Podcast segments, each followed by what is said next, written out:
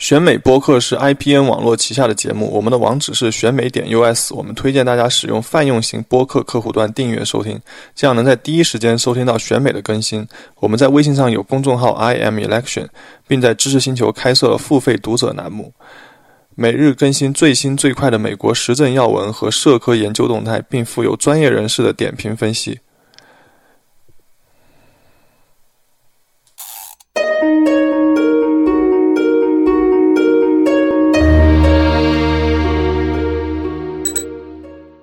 各位听众朋友，大家好。中期选举临近，最高法院大法官提名人卡瓦诺的参议院审议程序一波三折。上周爆出他在高中时的性侵丑闻，女方指控者更是在周末时公开身份，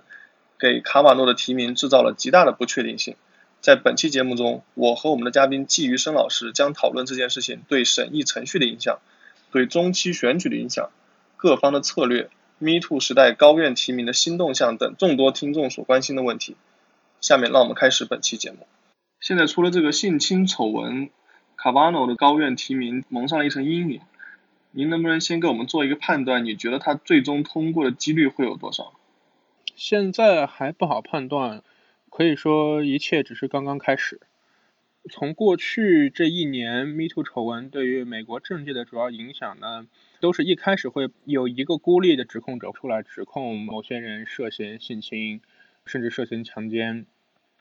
之后呢，会有更多的人或者更详细的证据站出来，给我们呈现一个更清楚的画面。那对 Kavanaugh 目前的情况就是，他的这个指控人呢，已经递交了指控信，递交了相关的指证的一些他这方面的材料，然后呢，接受了测谎，然后现在公开站出来，并且愿意接受听证。所以说，事件和过去的轨迹来讲是比较相似的，正在向越爆越大的这个方向发展。那对 Kavanaugh 的影响当然也可能会越来越大。但是最关键的就是说，下周的关于这个涉嫌性侵指控的听证会会怎么走向，以及这一周内，呃，会不会有更多的人站出来指控 Kavanaugh 有类似的行为？如果我们能看到的料越来越多的话，那 Kavanaugh 通过的几率就会越来越低。如果只是停留在一个指控者和一个被指控者之间的这种对于三十多年前的一个往事的单方面的对峙，而双方在听证会表态上，尤其是 Kavanaugh 在听证会表态上没有明显的失态或者问题的话，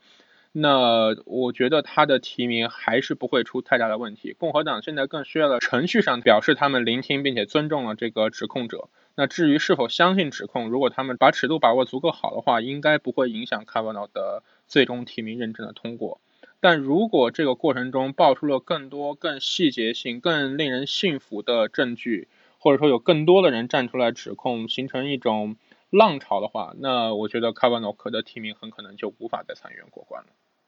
今天好像爆出来新闻是，之前下台的 Chief Judge Alex Zokinski，嗯，他在下台之后，好像卡瓦诺有跟他去联系，然后也有人说卡瓦诺在。曾经给他做实习生的时候，或者是给他做这个法官助理的时候，好像受他导师的影响颇大。走偏斯基去年是因为 Me Too 的事情，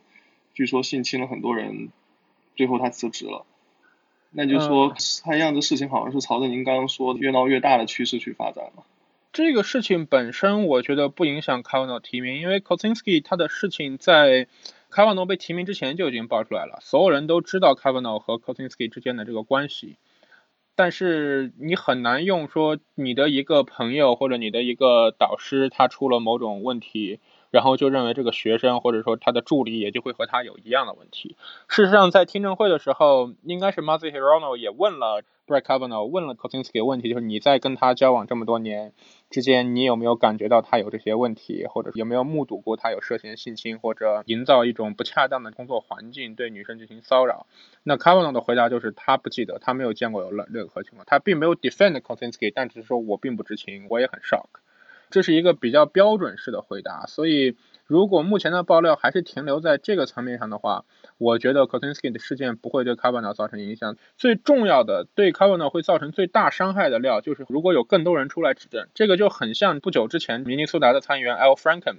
被指控说他去性骚扰女性。那一开始就是一个和他一起去伊拉克劳军的女演员说 Franken 对他袭胸啊，或者调戏他，也是一个。He said she said 的情况。那 Franken 出来就也没有 deny，他只说我不记得有这种事情。这种事情如果发生了，我会非常 horrified 向他道歉，但我并不记得有这样的事情发生，就是一个比较标准圆滑的回答。那之后就爆出一张照片，Franken 做事把手放在女演员睡觉时的胸上，但是他们的解释说这是个开玩笑的行为。那这个也对 Franken 并没有造成很大影响，真正对 Franken 造成更大影响的是。接下来有好几个女性站出来说，Franken 在在竞选集会啊，或者在募款参会上去拍他们屁股啊，或者对他们进行骚扰。那这些行为。并不一定说要走到听证会啊，正式调查。但当一个、两个、越来越多的人站出来的时候，就总有一个会变成最后一根稻草，会压垮 Franken。他即使否认所有指控，但当指控的人越来越多的时候，那大家就会越来越觉得说，这不是一个孤立的事件，这是一个 pattern。你如果就算找一个人出来伪造证据指控你，也不会有不同的人从四面八方、不同背景都出来指控你。用不好听的话就是三人成虎嘛。当有多个人出来有不同的情况、时间、地点、人物去指证你的时候，除非你是被很有心的人常年。罗织罪名做了一个大局挖你进去，否则的话，那大家会觉得这种指控的可信度会很高。所以对 Kavanaugh 来说，你从他的身边的人啊，包括他的老师也好，他的朋友也好，他认识的共和党的什么人物涉嫌性侵，这些都好，并不会对他本人造成太大的问题。当然，你如果能够找到什么录音证据，说他们两个人在电话录音啊，或者什么情况下，反正现在川普政府特别流行录音嘛。如果能证明在录音过程中他坦诚他有性侵过别人啊，或者他用调笑的口吻去跟 Kosinski 谈论对女性不恰当的言辞的话，那对他将会是重伤。但不管什么证据，最终都要落到 Kavanaugh 本人身上，才会对他的提名造成重大影响。好，谢谢。其实我觉得现在大家最困惑的就接下来这个程序问题。您刚刚也提到，共和党就是想让这件事情在程序上不说无懈可击吧，但至少得堵得住悠悠之口。现在我们想已经知道下周一控诉者和卡马罗都会出席听证会，我想知道一下，在您看来接下来程序上的走势会是怎么样？能不能在程序上的问题给我们理清一下？共和党原定计划是这周四，也就是九月二十号举行参议院司法委员会的提名表决，然后预计会以共和党多数通过提名，然后递交参议院进行全院审议这个提名。那现在性侵指控爆出来之后呢，参议院已经决定，司法委员会已经决定推迟提名的表决，然后下周一会排这个听证会。但是现在还有很多程序上我们不清楚的问题，就是最重要是听证会开几场，怎么开？还要不要传召其他更多的证人？那我们看到 Kavanaugh 一旦被指控，有跳出来六十几个女生去给他签名支持，说我们认识的 Kavanaugh 绝对不会干这种事情啊。包括他的前女友跳出来说他是一个非常君子的人。但是就像我今天早上在路上看到新闻，就说 他们有人爆料，有些签名的人当 Kavanaugh 当年这个性侵指控发生的时候，可能才七八岁。他们只是通过一个校友网络在这里瞎支持，很多人根本就不知道，但就不在场，他没有这个资格去证明说当时发生了什么事情。那反过来，Ford 教授指控卡文诺性侵的这个女生，他们女校也有校友网络在发动大规模的签名啊，或者人去支持他。那这个里面也也也不一定所有人都是他们当时在场，或者说当时在他们这个朋友圈里知情的人。呃，所以说这个指控的背后，尤其是 Ford 教授这边，比如说他三十年前遭受性侵之后，他完了有没有跟他的朋友说，有没有跟他的家人说？之后，比如说他现在说他有跟心理咨询师聊天，他有没有跟其他人提及？如果提及的话，这些人要不要来听证会去作证，来说明这个事情不是说他一时兴起去编造的，而是长达三十几年对他心灵造成长期创伤的一个事情，而且他在这个过程中寻求了多次帮助或者和其他人诉说。Kavanaugh 这边呢，他要不要传召其他的 character witness，那些和他工作过他的校友去出面证明说他是一个多么正派的人，他不会对女性做各种这样的事情，或者请他前女友出来作证？那如果作证的人越来越来越多，那这个听证会就会越拖越长，有更多的爆料。如果就跟当年 Anita Hill 跟 Clarence Thomas 大法官提名的时候，Anita Hill 出来爆料性侵，但实际上不是 Anita Hill 一个人，Anita Hill 一开始也是匿名爆料，然后最后愿意出来指控，然后去听证会。但与此同时，还有其他女性。也参议院司法委员会的民主党人爆料说，Clarence Thomas 有呃性骚扰的案例，但是他们最终都没有看到 Anita Hill 在这个参议院听证会并不美好的提问，然后甚至被质疑啊、被轻视这种行行径之后，他们就不愿意站出来作证了。所以听证会怎么发展？要不要加开听证会？要加开多少场听证会？会拖多久？你准备这个 witness，准备这些证词、证言、回应？需要多长时间，都是存在很大一个变数。那共和党这边，他当然越期望就是越快越好，他巴不得可能周一开一天听证会，把这个事情就搞定。那民主党这边呢，参议院的四号委员会民主党的首席委员 Dan Feinstein 的提这个昨天讲法就是他根本就不参与这个事情，他连听证会的这个 schedule 什么时候排听证会他都不想参加，因为他不想跟共和党 push schedule 想加速听证会进程的事情扯上关系。那民主党这边他当然现在看来希望就是拖越久越好，他巴不得加开十几场听证会，开到十一月选举之后再来处理。那他到底能不能落实？一个是这一周量会不会继续越滚越大是一个变数，以及听证会一旦开始。各方的包括参议员的提问、控诉者和 Kavanaugh 的这个回应，以及可能产生的更多证人，都存在巨大的变数。所以说有很多很多不确定性。共和党就是希望越快越好，如果性侵的听证会可以尽早结束，他就可以尽早处理提名。那民主党就希望这个事情要么越滚越大，最后卡巴诺被迫撤回提名，要么就是有不停的新的证据啊或者新的爆料啊，导致这个疑云重重，共和党不得不被迫延长整个提名的审核程序，那是民主党期望的一种结果。刚刚我们讲的这主要是现在讨论要不要办多少场听证会的问题，就是我想知道一下，假如说现在已经办完了这些关于指控 Kavanaugh 这些指控者的听证会之后，您在群里还有提到，比如说一些 closure 啊，还有说什么反对 report 啊，什么这些后续的程序，能不能也跟我们介绍一下？按照常规来讲，就是你处理大法官提名，到先进行参院司法委员会的提名审核审查听证会，然后提名人会来到委员会接受所有议员的询问，同时他还会传召一些和这个提名相关的人，支持或者反对的人，两党议员会传召他们，然后进行发言，然后司委会的人进行审核之后，他会进入一个委员会的表决阶段。就是，当然，因为我们知道参议院的所有议程都是多数党主导的，所以司法委员会就是共和党主导的议程，民主党其实并不能够做太多的影响。所以民主党一直在抱怨说共和党在加速这个议程，然后在特别着急。那共和党就说我们是梯级不稳，一步一步走的。正常来讲，你所有的提名审核完成之后，司法委员会会进行一个每个议员会有一段时间去继续 follow up question，甚至说 request additional meeting。这个程序走完之后，司法委员会主席就会排一个日程去表决，表决他是否要把这个提名送到参议院递交全院审议，以及参议院司法委员会的推荐对这个提名是推荐还是不推荐。程序上也就是说相当于是两个表决，第一个表决是说你是否同意这个提名，第二个表决是你是否同意将这个提名递交参议院全院进行审议，不管你同不同意这个提名本身。传统上来讲，第一个提名就是会按照党派分野，赞成的就赞成，反对就反对，然后多数党支持的这个法官提名人一般就会通过。那第二个程序上的提名就是你要不要把这个提名送交全院委员会进行审议。这个传统上来讲，两党一般是有共识，就是他不会阻挠这个提名被送交参议院全院，因为参议院全院的议员是最终决定这个法官提名是否能通过的，所以他在程序上一般来讲没有理由阻挠参议院所有议员去审核这个提名。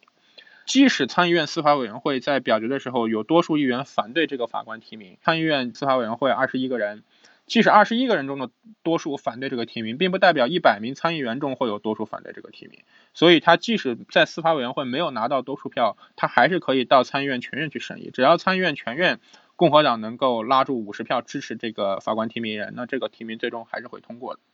那一个变数就是我们常讲这个 filibuster 议事阻挠程序。议事阻挠程序就是说，你没有这个票数反对或者否决这个提名，但是你又想把这个提名毙掉，就可以通过议事拖延程序，要求继续审查，要求无限期发言，要求反复进行辩论，类似这样。反过来，它有一个 closure 的这个 vote，就是说它可以终止所有的辩论程序，把议案进复表决，或者说在三十个小时后进复表决。我们说的这个 filibuster，过去的门槛是六十票，在全院是六十票，在委员会来讲就是简单多数票。也就是说，委员会只要有简单多数票支持，说现在我们不要急，把这个事情查清楚，先不要急着表决这个提名。只要有多数票支持这一点，那参议院的司法委员会就没有办法进入最开始的一步，就是表决这个提名要不要进行通过。但是因为多数党一般是掌握参议院司法委员会的多数席位的，所以多数党常理上来讲是不会在议事程序上遇到任何问题的。那现在这个变数就是说，参议院司法委员会的委员亚利桑那州的参议员 Flake。他在周末跳出来说，他认为我们现在不要急着处理卡瓦诺提名，我们应当把这个性侵案的听证调查程序先走完，再去处理这个提名。甚至看到有报道说，他在共和党内部的会议上威胁，就说如果他们现在急着要表决卡瓦诺的话，他会在程序上投反对票。如果 Flake 投反对票的话，那他就和民主党的实习议员会构成一个新多数。原来共和党十一比十会倒过来变成十比十一。那共和党失去了委员会的这个多数票，他就没有办法在程序上去审核这个卡瓦诺提名，整个程序就会终止，被冷冻起来。所以这也是为什么共和党很快就妥协，没有去强行要求啊要通过提名，而是去决定举行举办听证会来处理这个程序。这是一层 closure，也就说是只要一票，因为现在参议院的总体席位是五十一比四十九，然后司法委员会的席位是十一比十，就是一票之差，只要有一票的差距，少数党就可以重新掌握历史的主导权。Flake 过去也曾经做过这样的事情，七八月份的时候，他在美国贸易战。打得比较激烈的时候，就威胁共和党说，如果你们不通过一个表态性的议案，就说表态反对或者说对贸易战的发展表示疑虑，如果不进行这样一个投票的话，我就会在司法委员会跳反或者阻挠所有法官提名人。然后他阻挠大概一两周，司法委员会就没有办法处理任何提名，因为他没有多数票支持他去走这个程序。最后共和党就妥协，给了 Flake 这样一个象征性的投票，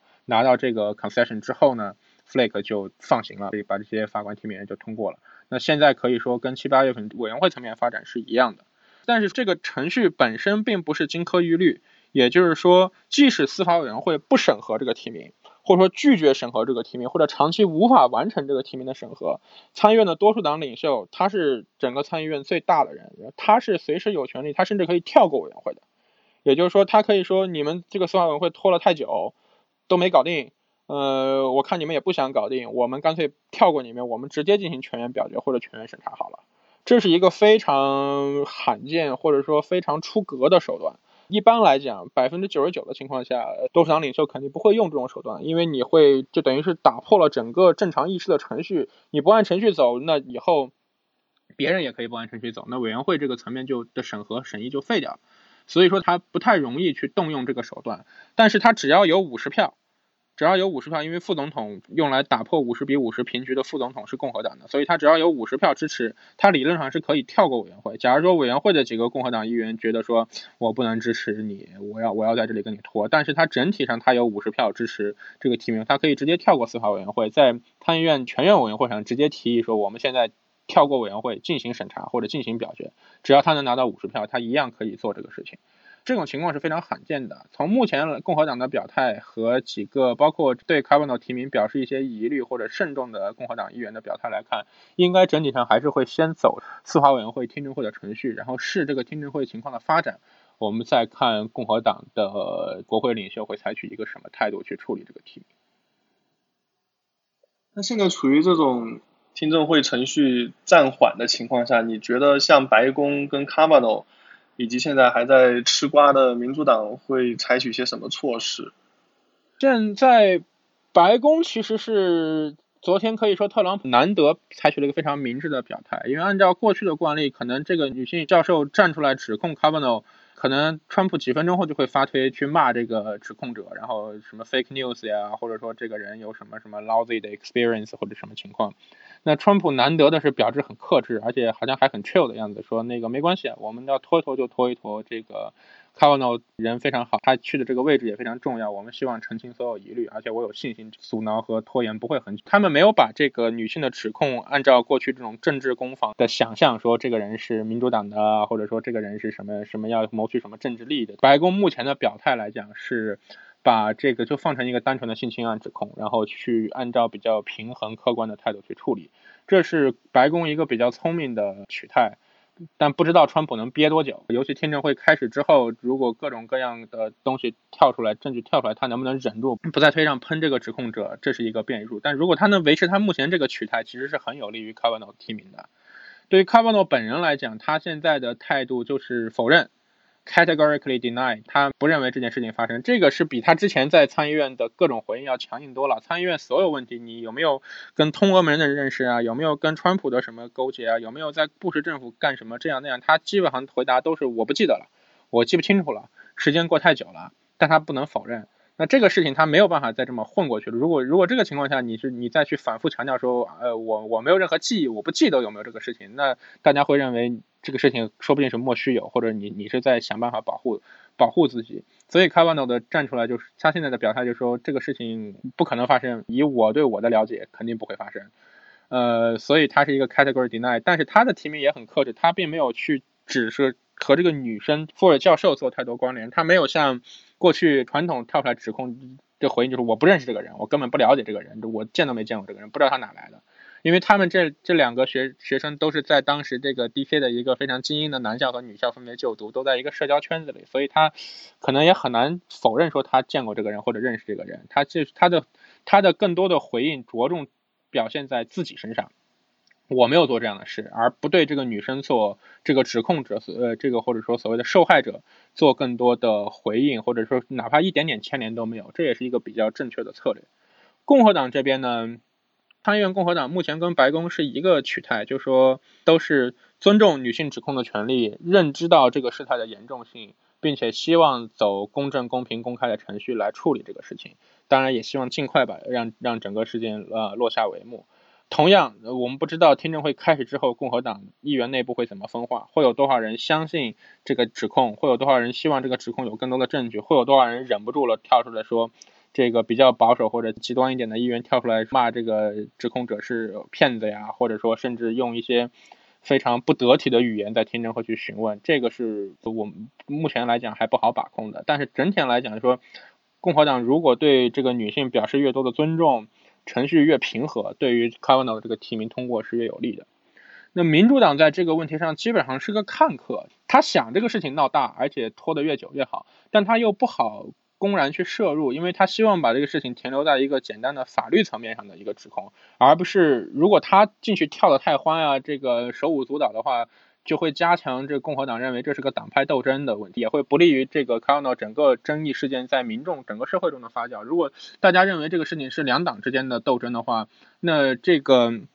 性侵案件本身的意义，对于女性权利的侵害，以及卡瓦诺本人有没有撒谎，就不再就不再重要了。重要的还是说你站共和党还是站民主党。所以民主党有一百个理由、一百个冲动去加入这个事情，但也有一百个理由要 stay out of it。呃，目前看来，民主党整体的取态就是说不知道、不了解，呃，看情况。包括指控信，原来也只有 Feinstein 这个呃加州参议员、民主党自豪委员会的领袖。他去提交了这个信，把这个指控信转交给 FBI 或者转交报出来，其他参议院的民主党人也不知道。那至于说你要不要相信这个指控者呀，或者怎么样，民主党人现在基本态度也是等等看，等听证会。当然，听证会开始之后，他们的问题，我想可能会比较尖锐，而且而且他们的取他们的问题应该是一个是在女性指控者受到骚扰啊，或者受到不得体的问题的时候，出来维护这个女性指控者，然后把他们的更多的炮火集中在 Kavanaugh 身上。这是他们一个策略，但可能不会直接的介入这个案件本身的调查。现在就是，如果 Kavanaugh 他最后没有通过，你觉得共和党会怎么办？这里面有两个变数，一个是中期选举前还是中期选举后这个提名不通过，呃，再一个就是中期选举之后共和党能不能够保住参议院的多数席位。如果中期选举后共和党还是控制参议院的话，甚至说他的席位更增加的话，他其实不必然要过 Kavanaugh。呃，对于共和党来讲，他最重要就是有一个意识形态正确、司法理念符合他的要求的法官上位。至于是谁，他其实无所谓的，每一个人都是可被牺牲的，只要你为了组织、为了大局，把这个利益颠倒就可以了。所以，对于更多的共和党人来讲，并不是说非要让卡瓦诺上位，卡瓦诺也并不是说比其他的候选人就强到哪里去。当时这个 Federalist Society 这个著名的保守派的司法组织提了一个二十多个人名单，那川普只要从二十多个人名单闭着眼睛挑一个，他们都会支持的。所以 c a v a n a u g h 本人是可以被牺牲的。如果他的提名通过不了，或者长时间拖延，或者最后被迫撤回，那只要共和党掌握参议院，那。川普可以随时提名第二个人，甚至第三个人。尼克松和里根当年提名最高法院大法官的时候，都是这样绕了好几次，呃，最后才提名了一个这个私德呀，或者说个人背景问题上没有什么麻烦的提名人。所以，如果 c a v a n a u g h 过不了，对于共和党来说就是过不了。如果他有票，他就去提名认证下一个法官提名人。如果卡瓦诺过不了，而共和党又丢掉了参院的多数席位，从目前的选情来看，共和党应该还是。保住参议院多数的希望比较大。如果万一，比如说十一月中期选举之后，共和党丢掉了参议院多数席位，那他就会面临很大压力。他要在十一月和十二月这两个这本届国会的最后两个月任期里加速把这个提名搞定。那那到那个时候，就会出现比较戏剧化的局面。比如说十一月，如果我们说啊十月六号的这个选举过后，哎，参议院共和党发现他丢了这个席位了。这个保不住多数了，那他可能说不定七号八号他就想让卡瓦诺撤掉，因为这个事情如果再拖下去，如果再拖他一个月，然后最后我们才表决到十二月才正式走完程序，说你这个提名过不了，那再到明年新国会上任之后是民主党多数，那很可能川普提名任何人，民主党多数都都给你来个否决或者给你来个拖延，你就一直处理不了，这个席位就就彻底黄了。所以他可能会就哪怕卡瓦诺没有太大问题，只要程序上他觉得卡瓦诺解决不了。那他可能就会甚至逼卡瓦诺退掉，然后赶快提名一个新人，两个月把这个程序赶快走完。如果卡瓦诺没有太大问题，只是说民主党还在闹的话，他有可能十一月、十二月就强行，如果他有五十票的话，强行把卡瓦诺这个提名就整过去。啊，不管什么手段，我以铁腕的形式把这个票投过去，争取在十二月份我这个国会卸任之前让这个提名通过上马。如果中期选举之后共和党能够保住参议院的话，其实他就不提了，无所谓。你这个程序，他当然希望这个法官越早上台越好。但是他如果共和党保住了参议院席位，那现在十一月搞定和一月搞定没有太大区别。所以说他很可能继继续去推这个提名。呃，民主党人如果说也如果就是如果共和党保住了参议院，就意味着有不少民主党的参议员很可能会在选举中落选落马。那这些参议员呢，很可能就不再会去维持什么两党合作呀，维持自己说我也是支持保守理念的这种这种招牌，可能会直接跳出来，干脆我退都退了，那个输都输了，我干脆反对算了，可能会竞争会比较激烈一点。如果共和党甚至席次大幅增加的话，那他就稳坐钓鱼台，他十一月通过也行，十二月通过也行，反正我票摆在这里，随便闹吧。但另一个可能就是，如果卡瓦诺本人这个事件越滚越大，即使共和党他保住了参议院参议院多数，他可能也不会希望卡瓦诺去提名提名再继续走下去，他可能就是劝说卡瓦诺把这个提名撤回去，然后让川普重新提名一个新人，然后反正他有多数票，他可以提名一个可能提名一个女性更好，没有这种可没有这种性方面的问题，这背景比较干净，赶快上任，他去执行这个共和党所比较偏好的这种司法理念和司法程序。那您觉得这个事情会演变成一个中期选举的议题吗？现在既然离中期选举只有五十天了，它对中期选举可能会有很大的影响。就是这几天美国的主流媒体报道基本上全是 Cavanaugh 提名，什么中美贸易战呀，什么台风啊，基本上都被挤到二版三版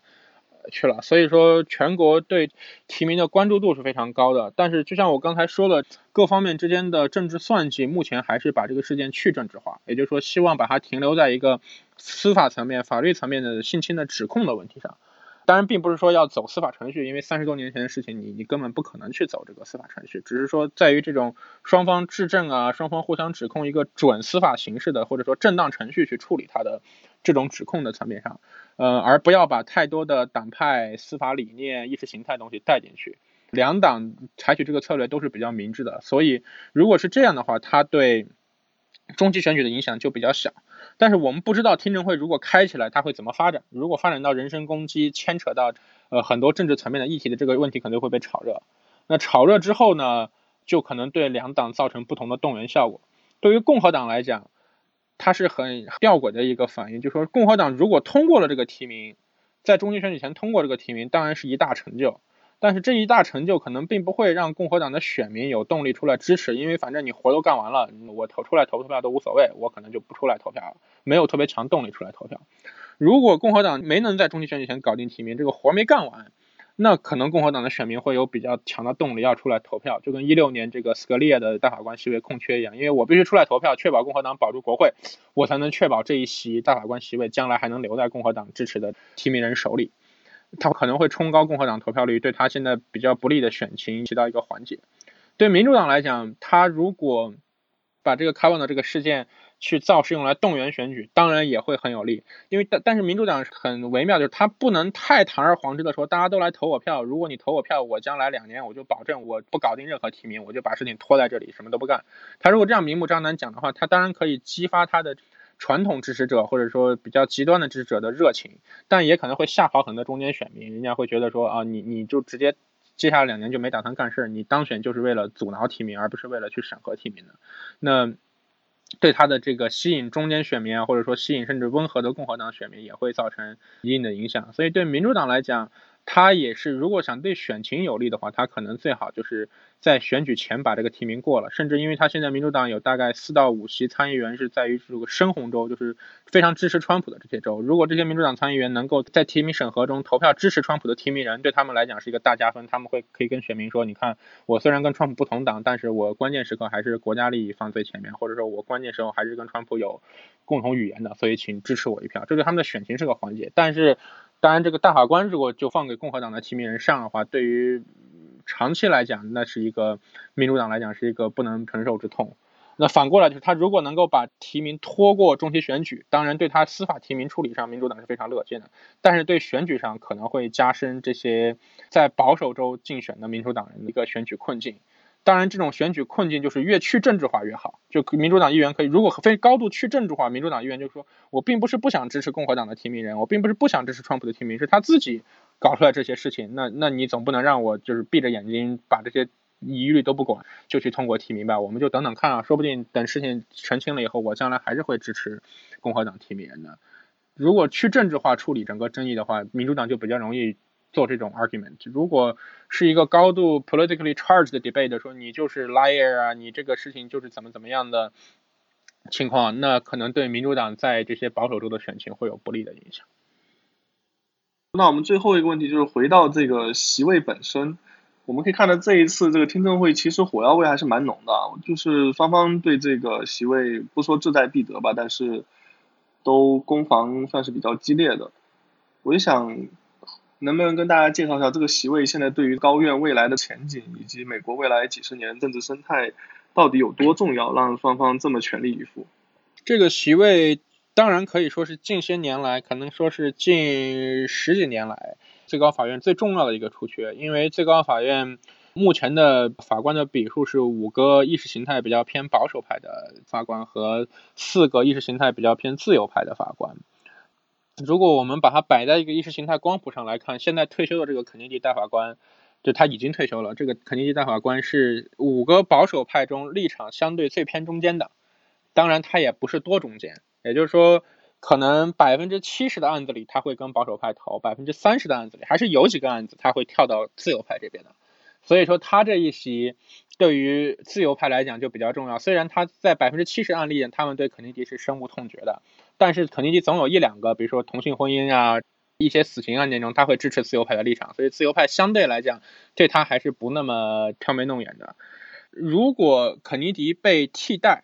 等于肯尼迪他们那个年代，八十年代是应该我们讲前布莱耶时代，那之前的司法提名没有那么多的政治味儿，就是你这个提名人只要你没有特别出格的司法理念，然后本人的背景、个人问题上也没有什么糟心的烂事儿。你就能通过，而且能以比较高的提名通过。所以在审核的时候，议员不会去问更多的司法理念的问题，也不会去关注候选人过去在司法判决中有没有执行特定的司法理念或者司法路线。所以肯尼迪他们这一代的很多议大法官上任以后，他的立场可能会发生一些变化呀，或者大家没有想象中的那么保守或者那么自由派。现在是一个高度政治化的司法提名、司法政治的年代，大家都希望提名一个根正苗红、一个可能从巴不得他从出生开始就接受这个本派的司法理念、司法内功的这种训练，所以他会高度重视这个政治忠诚和意识形态的纯洁，就是保持，也是在在司法层面上保持党的先进性和纯洁性。所以你这不管提名谁，自由派提名也好，保守派提名也好，新提名人都不太会是一个站在中间立场的人。新提名人都是一个可能会在百分之九十的案子中投自己支持这一派的司法理念，在案件中站在这边的人，那这个 shift 可能就会对最高法院的一些重要判决产生影响。那最重要的，他们最关切的就是堕胎权利案，因为肯尼迪是总体上支持堕胎权利的，也是他支持这个七三年的 Roe v. Wade 的案件，然后九十年代处理这个 Casey 案，就是。呃，讨论这个 Roe 这个案案件到底判司法判决到底还成不成立，到底是不是还适用的时候，肯尼迪一开始是主张直接不成立，他是认为堕胎权可以不保护的，但是到最后他又突然反过来同意了一个比较温和的措施，就是认为说政府有权利对堕胎权做一定程度的限制，做一定程度监管，但是整体上堕胎权是个人一个权利，呃，在大多数情况下政府应当去保护它的。那后来到两千年代，partial birth 呃 abortion 就是这种。应该相当于是引产术了，就是把这个胎儿，就是已经可以在母体外存活的胎儿，直接先在子宫内杀死，然后再把它堕胎。这个行为，他是投了赞成票，他赞成政府对这种晚期引产术进行监管、进行禁止的。但是。前两年，德州他们德州议会通过一些更多的，呃，后勤呀、医院设计上限制，试图迫使合法堕胎诊所关门。就说你必须有几层楼高啊，你必须有什么什么样的紧急救护的措施，你必须有这样那样的医疗网络、专家坐镇什么。其实可能都对于处理一个堕胎手术。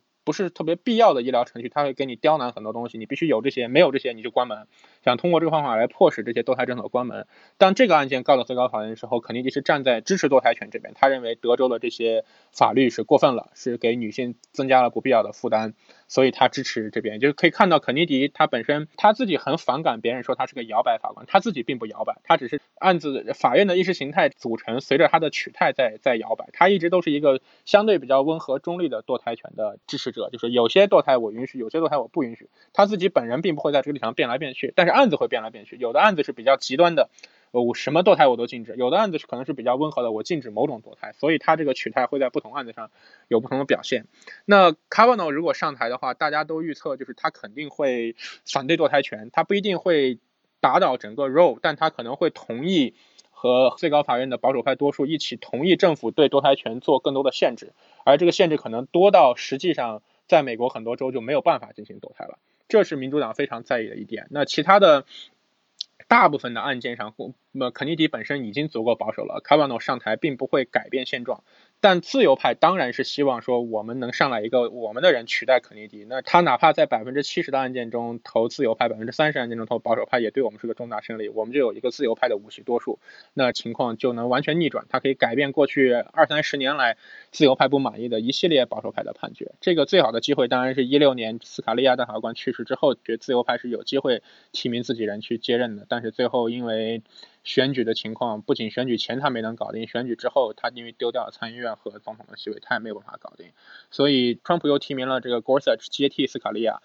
巩固了五席的多数。当时民主党没拦住，就已经一肚子火了。然后现在这个事情不仅不仅他觉得在人事提名上他很窝囊，而且他觉得在政策上对他也威胁很大。所以民主党是卯足了全力想把这个提名拉下来，但因为他不占多数，没有任何办法去制约，最后只是无可奈何花落去。那所幸对民主党来讲，他有一个可以说是天降伟人。七月份有这么人出来爆了这么一个料，说卡瓦诺涉嫌性侵。那七月份爆的料，然后 Feinstein 拿到这个信之后，一直拖到九月九月中旬才把这个料爆出来。按照当然按照指控方的说法，就是并不是 Feinstein 这个参议员故意藏料，想拖到最后一刻才爆出来，是因为他这个过程中还要查证啊，还要还要确认这个信是不是可信，所以他拖了这么久。但从政治效应上来讲，你不可否认，就是当这个提名都走完了以后，你才爆出来这么一个事情，客观上确实起到了对提名的一个拖延的效果。如果你七月份爆出来，那可能共和党这边就可以做两手准备，听证会啊什么就可以同步进行，不会说拖到现在九月份，他被迫要再追加延一两周的程序，最快可能要拖到十月多才能处理提名。所以说，不管主观上民主党有没有。故意的去围绕这个共和党现在的目的就是想把民主党打成一个政治操作，就是你们这个事情是政治操作，你们把这个信藏了两个月才才走，是有政治性的。那民主党说，我这个和我们无关，大部分民主党参议员都不知道这个事情。但是不管主观动机是什么，客观上确实形成了对卡巴诺提名起到了一定的阻挠的作用。这比民主党人那几天听证会上的各种卖力的表演，但没有什么后果的这个行为相比来讲要更重要很多。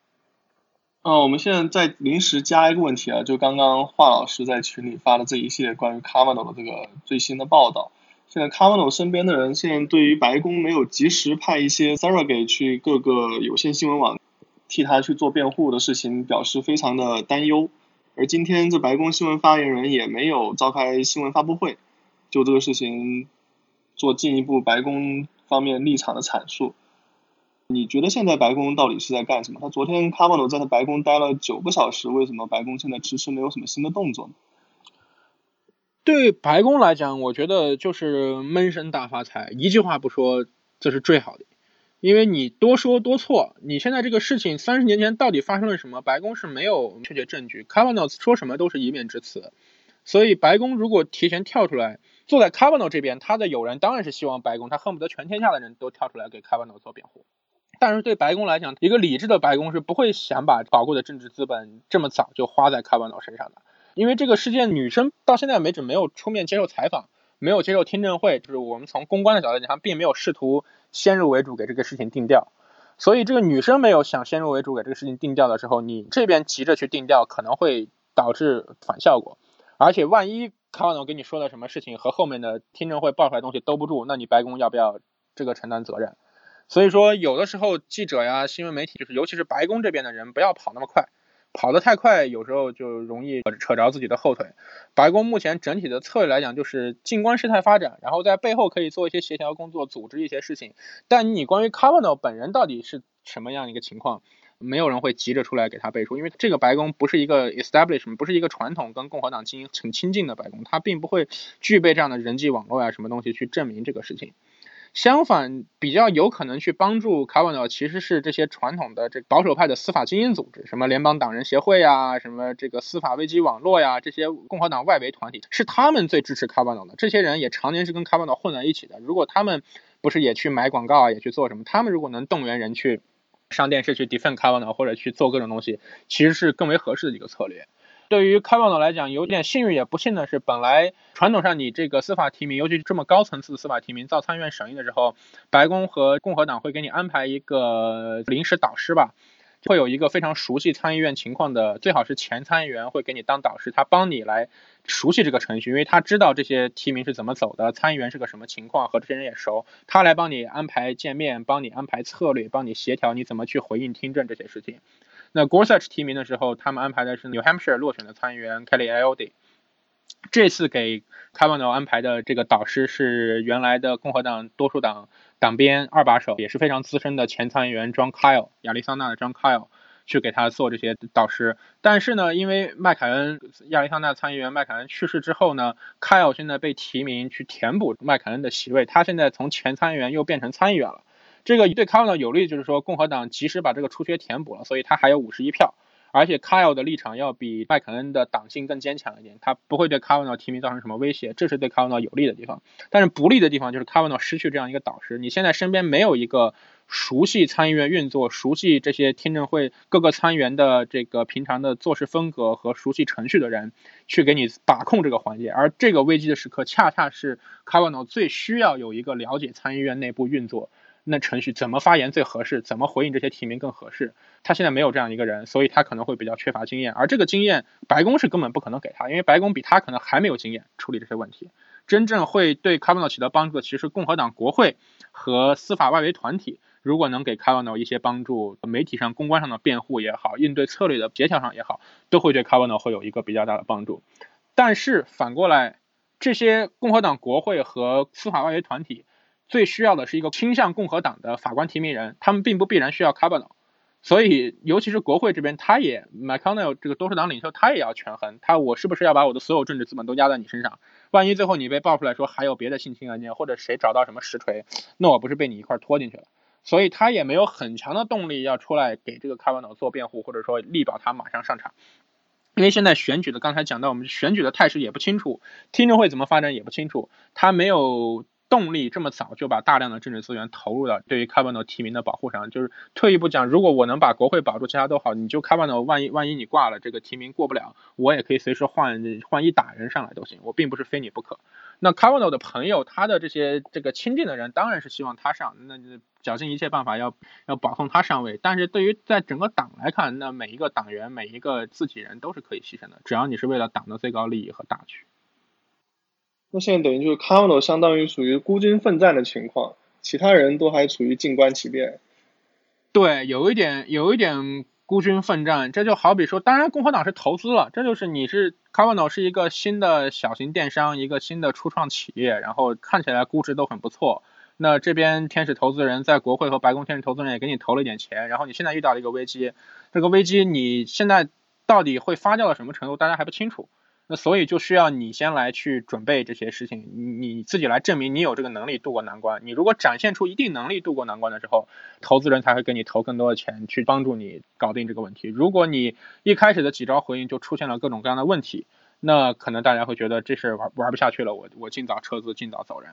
所以说，共和党和白宫应该是持一个。审慎观望的态度。他也不能说孤军奋战，不是说直接把你扔在那儿，但是给你提供一些最低限度的必要的援助。但是因为这个指控本身还是关于 Kavanaugh 个人的。所以最后怎么样都是落在 Kavanaugh 个人身上，你怎么去调动你身边这个核心资源，先把你也不说洗白吧，至少你有一个最初的一种 defense position，你能够守住这条线。比如说我从来没有过这样的举动，或者说你不能够证明我曾经去过。如果你能举出一个证明说，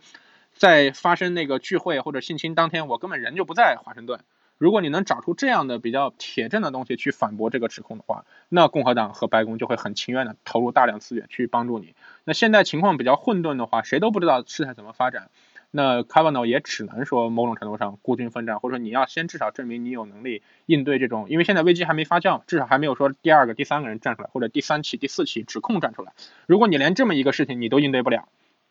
被牵扯出更大的问题来就好，那党和这个领袖都没有理由支持你。如果你能够把这一个小仗打好，或者说一开始在这一周准备期间，至少说让他不要发生更多的不可预测的呃危机出来，那共和党和白宫可能才会情愿跟你投更多的这个资源去保护你。还有，我记得好像一开始在 McConnell 他就并不是很看好这个 Kavanaugh，会不会跟他们事先已经知道这个事情有关？而且我记得好像白宫好像也有传闻说对这个事情有所耳闻。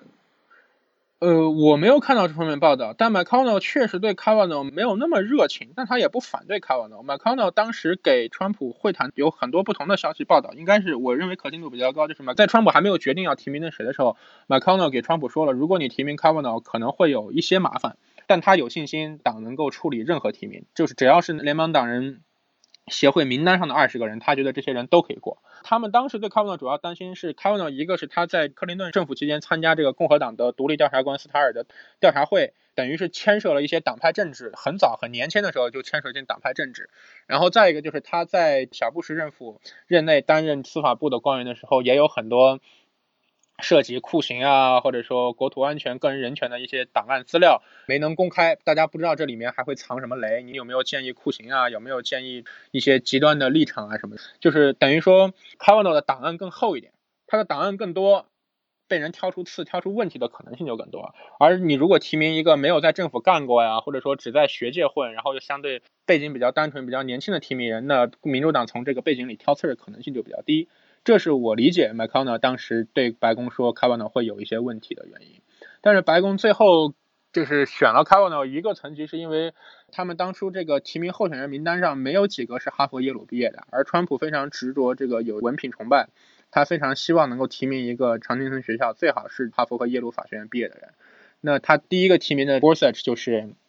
哈佛法学院毕业的，然后现在提名这个 Kavanaugh 是耶鲁法学院毕业的，而当时和 Kavanaugh 一起竞争的几个我们认为比较领跑的这些法官提名人，基本上没有从哈佛或者耶鲁毕业的，所以这可能是 Kavanaugh 出现的一个主要元素。再一个就是还有很多说法认为说，因为 Kavanaugh 曾经做这个肯尼迪大法官的助理，有说法是嗯没有确认，就是肯尼迪是跟白宫谈了交易的，确认他们会提名他的前助理 Kavanaugh，他才同意今年退下来，让 Kavanaugh 顶上的。所以这两个层面对 Kavana 是就是是我觉得是 Kavana 出现的一个主要原因。关于性侵这个问题，之前没有耳闻，而且你想，但是这个后后 Me Too 时代或者 Me Too 时代，所有人都意识到你上场必须要和这些问题扯清关系。所以当 Kavana 一接受提名的时候，他就说我怎么样，我给我的女儿做了各种各种事情，我的母亲是一个多么伟大的女性，我这么多年雇的这个法律助理里多数都是女性，甚至有有些年份都全是。全是你清一色的女助理。那说句不好听的话，康 a 的这种人可能就是一直都是想当大法官的，所以他可能多年前就有这种准备，说我要多弄些女的助理在里面来证明我没有性别歧视或者怎么样。而他从我们看到证词证内，他确实对这些女助理也非常好。不管你的党派取向是怎么样，是自由派也好，是保守派也好，他确实是在私人关系或者说在专业问题上，他是能够。用他的司法能力去去征服，或者说令这些男助理也好，女助理也好幸福的。我看我也看到有很多，包括这个立场比较偏民主党的女性助理，她可以被卡瓦诺雇佣，然后她就算不同意卡瓦诺观点，卡瓦诺也会很尊重她的意见，尊重她的个人能力，甚至给她写推荐信，去推荐她去好的律所或者去个最高法院做法官、大法官助理。从那些层面来，他们一开始确实是营造卡瓦诺是一个好父亲，一个尊重女性，一个对女就是女性权，他不一定是女权主义者，但是对女性权利是。非常尊重、非常在意的一个人的形象，这个就是是后 Me Too 时代我觉得是一个非常鲜明的变化。你看，Me Too 前时代 g o r s u c h 当时提名的时候，去年提名的时候，基本上不会提这些女性议题有关，但是现在他就会很在意这些问题。那既然他这么在意这些问题，我想，如果共和党当初知道了卡瓦诺有这种问题或者有这种风声的话，我觉得他是不会冒这个险要把卡瓦诺扔到这个提名席上，他还不如直接提名一个女性提名人好了。嗯，对。那好，那今天我们就这些问题，谢谢何老师花时间帮我们解答。那我们就录制到这儿，谢谢。OK，好的。选美播客是 IPN 网络旗下的节目，我们的网址是选美点 US。我们推荐大家使用泛用型播客客户端订阅收听，这样能在第一时间收听到选美的更新。我们在微信上有公众号 IM Election，并在知识星球开设了付费读者栏目，每日更新最新最快的美国时政要闻和社科研究动态，并附有专业人士的点评分析。欢迎大家同时收听 IPN 网络旗下的其他精彩节目：《一天世界》、《灭茶苦茶》、《无次元》、《陛下观》、《太医来了》、《硬影像》、《流行通信》、《时尚怪物》。谢谢。